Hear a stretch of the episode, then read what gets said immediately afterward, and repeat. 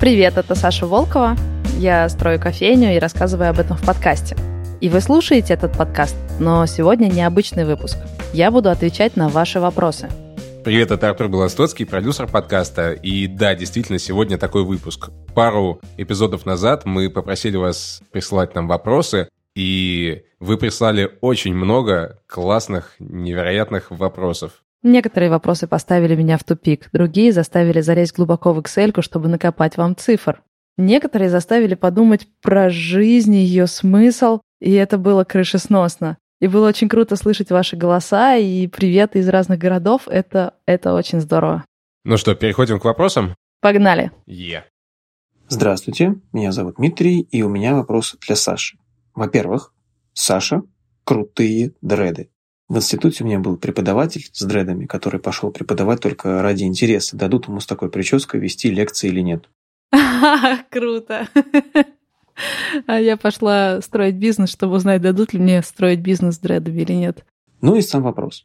Саша, выбирая направление собственного бизнеса, что тебя подтолкнуло в кофейную тему? Тебе хотелось сделать хороший кофе и печь круассаны или четенько простроить логистику и управление своего мини-предприятия?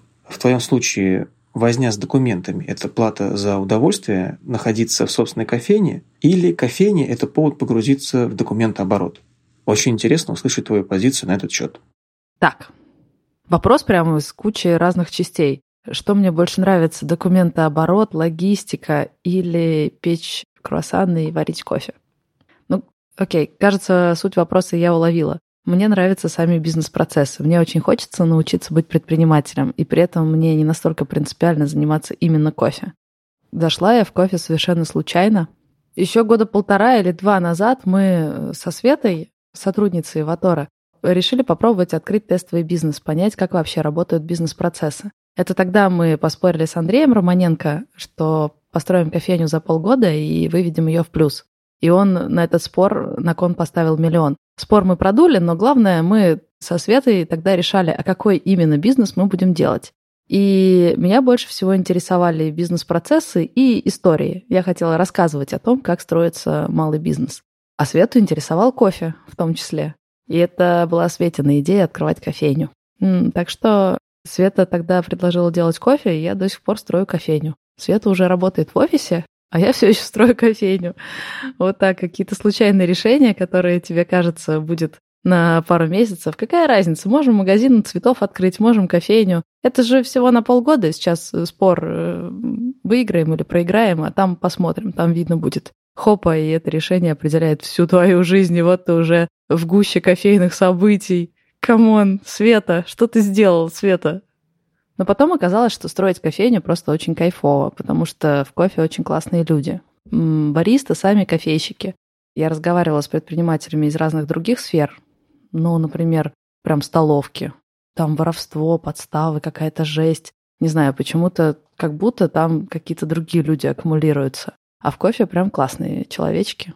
С ними приятно работать. Так что я не пожалела, что меня занесло в эту сферу. Но мой интерес научиться делать именно бизнес. И мне кажется, если ты это умеешь, то ты можешь перескакивать из одной сферы в другую, пробовать разные, если понял сами принципы, механизмы, как это работает. Вот меня интересуют именно они, принципы и механизмы, как это работает. А кофе варит Никита и бариста, которых он нанимает. И второй вопрос. Черный или с молоком? Большое спасибо. С молоком. Я люблю кофе с молоком, но прямо сейчас я вообще не пью кофе. У меня такая месячная аскеза. Я сильно урезала себе все удовольствия до тех пор, пока не открою кофейню. А мне один друг рассказал о практике сознательного самоограничения. И вот кофе попал в самоограничение. Очень жду, когда кофейня откроется, и я смогу выпить кофе. Хоть с молоком, хоть черный. Для чего тебе это самоограничение? Я не знаю, честно говоря. Я только пробую. Я, я еще не готова об этом рассказывать как какой-то постоянной практике. Просто друг сказал, что самоограничения делают тебя более сосредоточенным и нацеленным на долгосрочный результат, что-то такое. Это какая-то духовная практика. Я просто спросила, зачем он постится. Он что-то объяснил мне про самоограничение. Я подумала, окей, я тоже попробую. Не пью, не курю, кофе тоже не пью, мясо не ем. Ну так прям Я не знаю, что из этого выйдет. Может, это просто ерунда.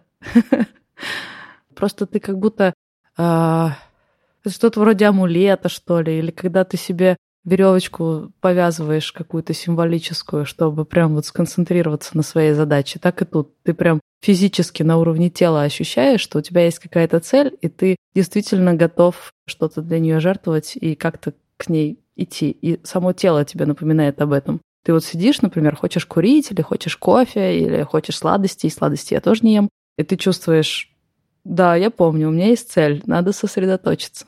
Что-то такое. Но я еще не очень распробовала эту практику. Мне больше нравятся те практики, где люди радуются успехам и занимаются гедонизмом. Ну, как, знаешь, есть позитивная мотивация и негативная мотивация. Вот мне кажется, больше нравится позитивная, а не негативная. Пока кофейню не откроешь, сладкое есть не будешь. Ну что это такое? Ну, по крайней мере, я попробую, окей. Так, давай к следующему вопросу сейчас пойдем. Некто кот. Кот, давай слушать кота. Здравствуйте, Саша. Во-первых, хотел вам сказать, что вы очень большая молодец, конечно. Mm. Я только сравнительно недавно нашел ваш подкаст. Э, с удовольствием все послушал, буквально за пару дней, наверное. Я единственное, что хотел узнать, я поехал сразу на Фрунзенскую, потому что работаю на спортивной, но приехав туда, я, к сожалению, уже не нашел кофейню там, вот. Э, и потом уже прочитал, что вы закрылись. Когда, когда и где у вас э, откроются кофейни? И вообще, может быть, есть какие-то э, взгляды на это, да? То есть какое-то место, может быть, присматриваете? Потому что, ну, как минимум, очень хочется к вам прийти попить кофе, поддержать стаканом кофе и круассаном, типа того. Большое вам спасибо. Поддержать стаканом, это прикольно. Когда будет кофейня? Я не знаю. Меня в школе учили так. Ты не можешь контролировать результат, ты можешь контролировать только свою методику и свое усердие, упорство, трудолюбие. У меня есть методика, и я просто фигачу. Просто делаю то, что мне кажется приведет к тому, что кофейня откроется. И у меня есть табличка в Excel, куда я записываю все варианты, куда можно встать. Началась она с простого. Мы такие сели. Ну, как думаешь, куда можно, в принципе, поставить нашу кофейню? Вот куда она подойдет по концепции? Может, в планетарий, может, в зоопарк? Ну, вот так вот просто с потолка.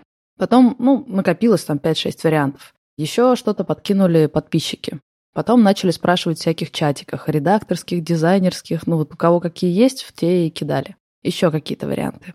Потом начали их раскапывать. Пишешь письмо, не отвечают, звонишь. Я обычно прошу Альберта звонить. Вы же знаете, как у меня с телефонными звонками. Вот Альберт звонит. Каждый день он пишет, какой результат звонка. Так по цепочке, по цепочке ты начинаешь что-то узнавать. Здесь ты не можешь поставить кофейню просто потому, что это запрещено по закону. Нет э, права на торговую деятельность. Здесь, к сожалению, уже открыли кофейню. Где же вы были три месяца назад? И мы такие, черт!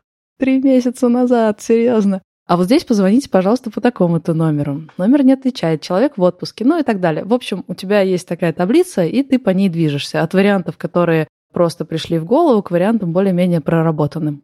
Что у меня сейчас? У меня что-то там чуть больше 40 строчек в этой табличке. Из них, скажем, 5-6 уже ответили «нет». Все, мы их покрасили серым. Штук 7 уже есть контакты, возможно, это ЛПР, лица, которые принимают решения. Осталось только вот написать, позвонить. Это мои дела на ближайшие пару дней, чем я буду заниматься. Есть шесть прям красных строчек. Самые приятные.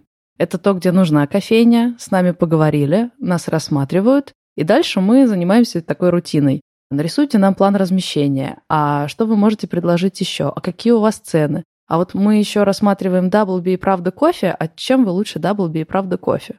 Это шесть супер горячих вариантов, потому что они действительно собираются кого-то поставить, но ни один из них не стопроцентный. Где-то мы конкурируем с серьезными крупными игроками, как я уже проговорилась. Где-то могут возникнуть юридические проблемы, например, с собственником э, бизнес-центра. Ну и так далее. Это шесть вариантов, которые я тоже веду, напоминаю о себе, скидываю презентации, фотки и так далее, пытаюсь продвинуть этот процесс. И еще штук 25 строк — это необработанные где вроде как есть какая-то зацепка, но мы еще не нашли, не нащупали вход, не нашли ЛПР. Надо копать, гуглить, не знаю, спрашивать у соседей, просто какие-то наметки. И просто я каждый день рутинно стараюсь двигать каждую из этих строчек в сторону или уже понять, что нет, или уже понять, что да. Такая рутинная работа. Я никак не могу контролировать, возьмут нас или не нас. Я просто стараюсь сделать все возможное, чтобы мы нашли свою точку. Вообще у меня есть советник Георгий из Владикавказа, и там, конечно, прям драма. Человек приехал в Москву без рубля за 2000 километров, пообещал себе, что не вернется домой, пока не реализуется. У него две кофе-точки в Москве, и он работает прям в таком суровом стрит-ритейле, там, где вывески нужны побольше, цены пониже, не имеет значения твой бренд или твой сервис, важно просто быть доступным, понятным, дешевым.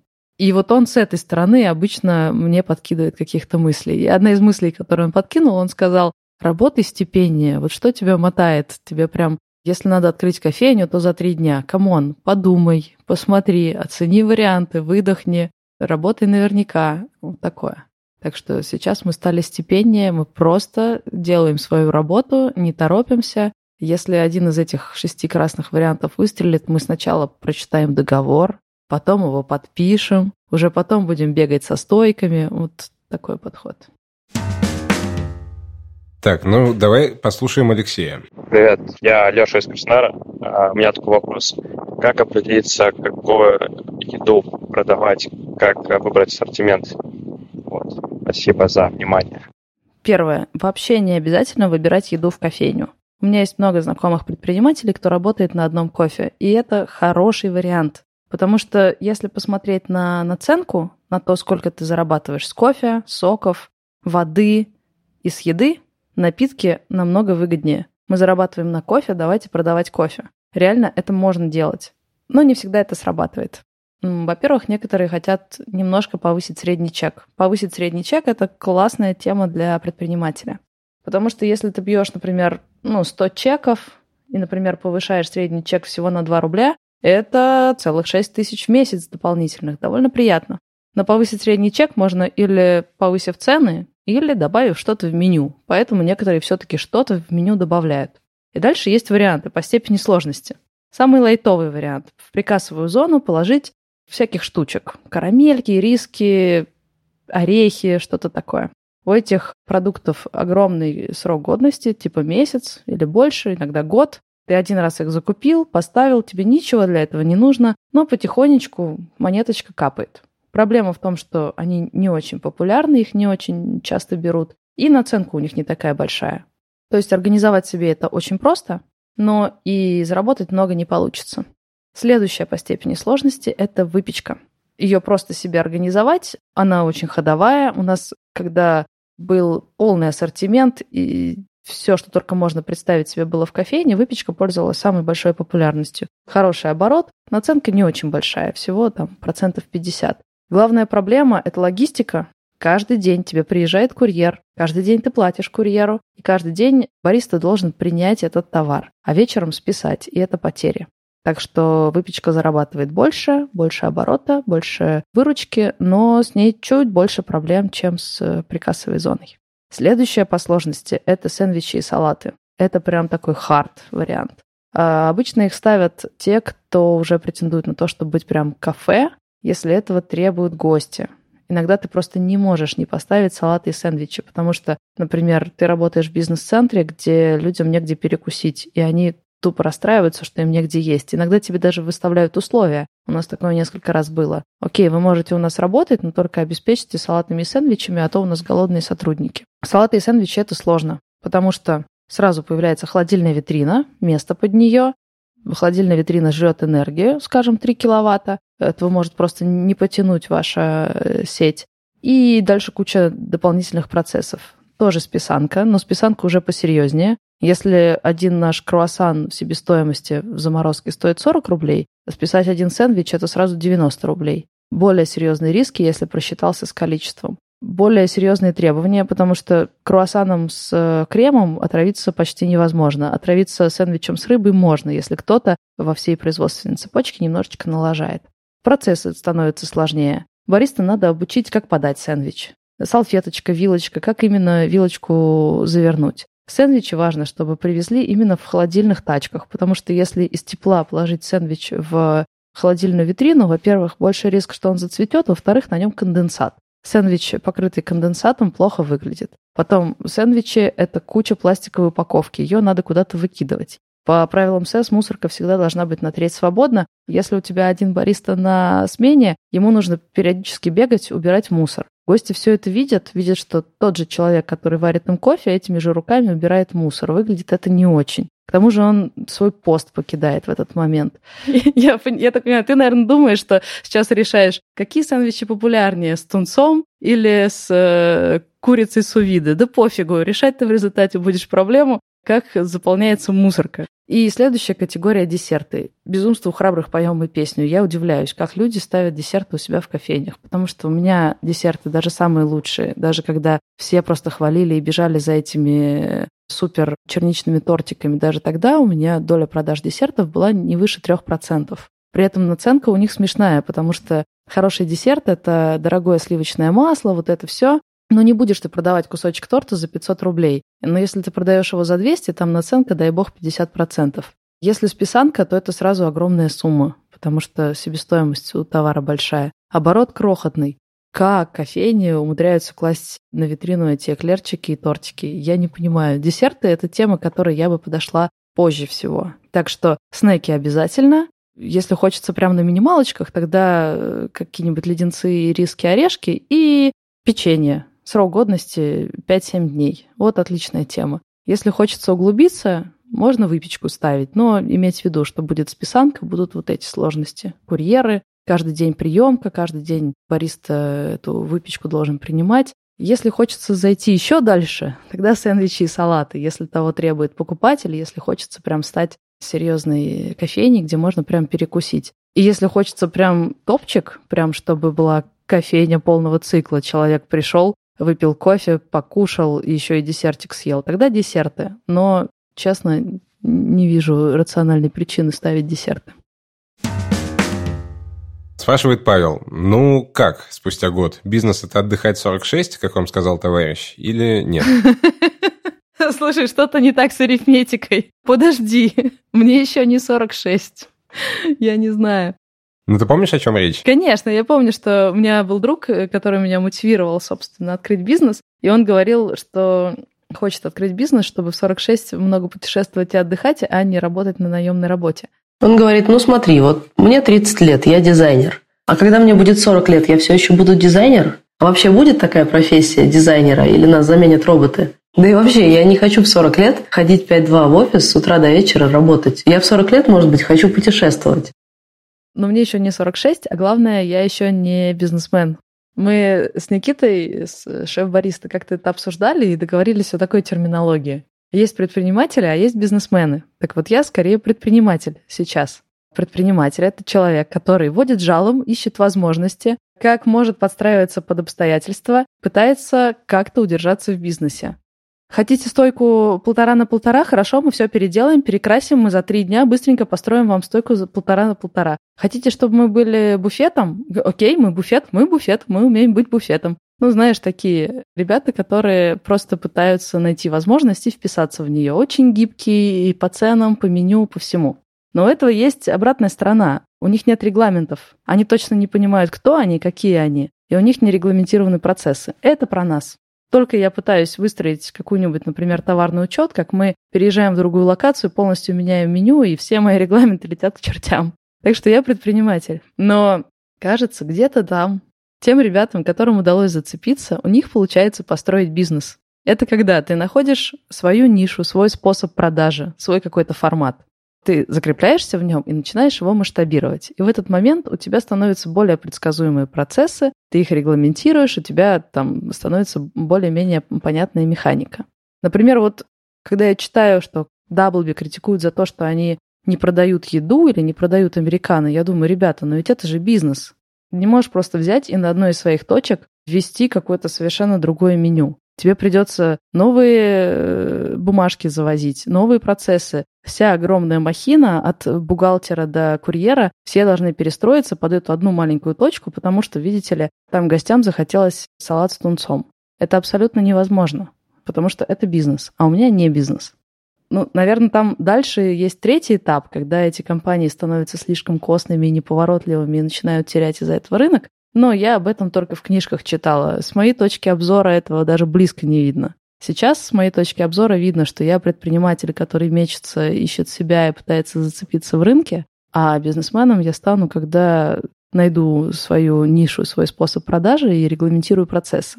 Вот тогда можно будет поговорить, э, бизнес это то, бизнес это все, отдыхаю я в бизнесе или нет. Пока я не отдыхаю, я ношусь э, как электровеник и пытаюсь зацепиться просто. Следующий вопрос тоже от Павла. Чувствуется ли, что из-за нервов за год постарела на 5? Ну, я бы спросил, перефразировал, как насколько ты задолбалась за этот год и насколько тебе пришлось понервничать? Мне кажется, количество нервов зависит не от сферы деятельности, а от человека. В офисной жизни, в любой профессии, везде есть причины понервничать. Я срываю дедлайн, меня наругал начальник, меня пытаются подсидеть, не знаю, что угодно. Вопрос только в том, как ты к этому относишься, как ты вообще относишься к жизни. я как к ней относилась, когда работала в офисе, так к ней отношусь и когда работаю предпринимателем. Я всегда работала много, что предпринимателем, что нет. И всегда относилась к этому как к какому-то приключению и игре. Вот так. А почему нет? А ремонт? Да, я к этому всегда относилась как к игре, а не как э, я тяну лямку. У меня мама, когда я была маленькая, смеялась над людьми.